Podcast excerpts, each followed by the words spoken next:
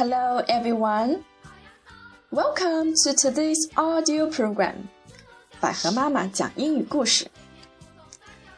今天，百合妈妈为小朋友们准备了什么故事呢？今天啊，百合妈妈要给小朋友们讲一个灰姑娘的故事。灰姑娘的故事啊，有非常多的版本。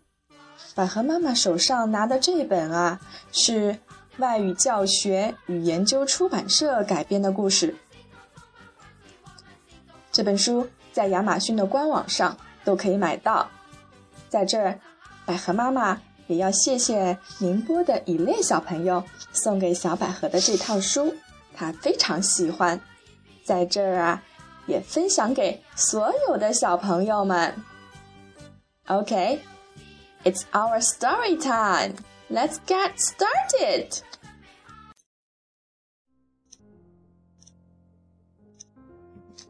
Cinderella Chapter 1 Ella, Ella, Cinderella.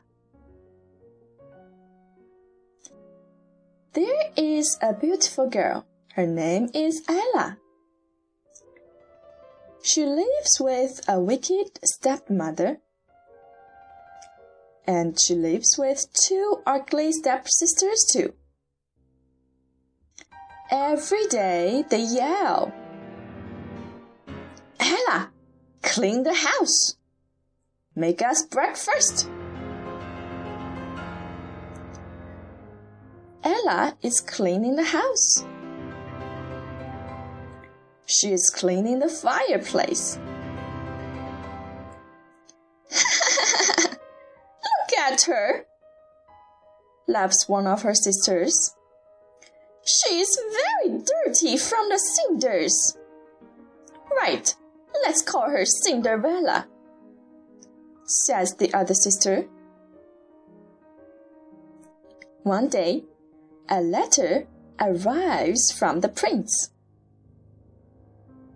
There will be a big party at the palace. Everyone wants to go.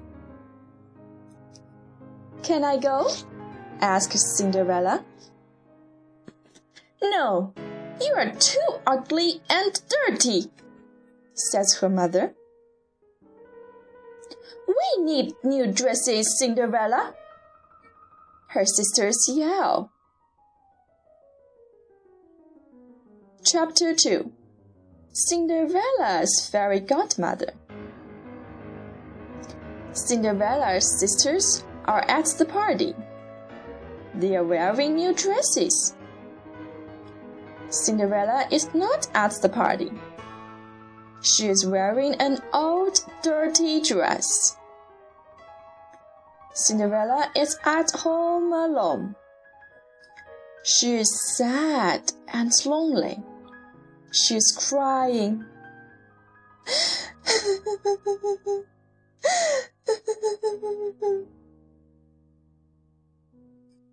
Don't cry, Cinderella, says the woman. Who are you? asks Cinderella. I'm your fairy godmother.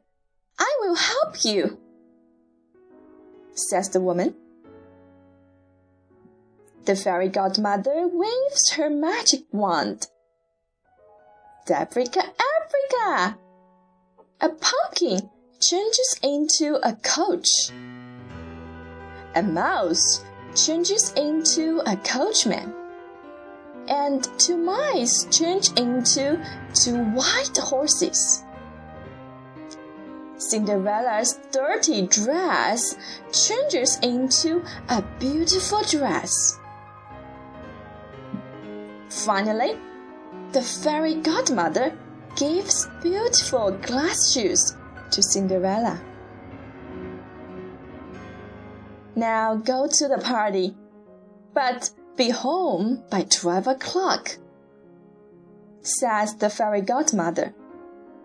My magic will disappear at 12 o'clock. Chapter 3 The Party Cinderella arrives at the palace. She's very beautiful, says the prince. He goes to Cinderella and says, Please dance with me. They dance all evening. Cinderella is very happy with the prince. It is nearly twelve o'clock. Oh, I must go, says Cinderella. She runs away. Wait, wait, yells the prince. Cinderella runs down the stairs. She runs and runs. Oh no! One of her glass shoes falls off. The prince runs after Cinderella, but he finds only one glass shoe. Oh, here is her shoe. I will find her, he says. At last it is twelve o'clock. The magic disappears. The coach turns back into a pumpkin. The horses and the coachman turn back into mice. Cinderella is in her dirty dress again. Chapter 4 The Glass Shoe The prince tries to find Cinderella. Many women try on the shoe, but it doesn't fit anyone. Cinderella's sisters try to, but their feet are too big. Cinderella is working in the kitchen. The prince sees her. She must try on the shoe, he says. Cinderella is only a kitchen girl, yell her sisters. She is too dirty, says her mother. Every woman must try, says the prince. Cinderella tries on the glass shoe. It fits! Yes, yes, it's you, says the prince. Will you marry me? Yes, I will, says Cinderella. Cinderella and the prince get married. They are happy. Cinderella is never lonely again. The end. Do you like this story? 如果你们有想听的英语故事啊，可以发微信告诉百合妈妈。记住，我们的微信号是 乔纳森的魔法棒，请加关注或者分享给更多的小朋友们。好了，今天的节目就到这儿了，我们下次再见吧，拜。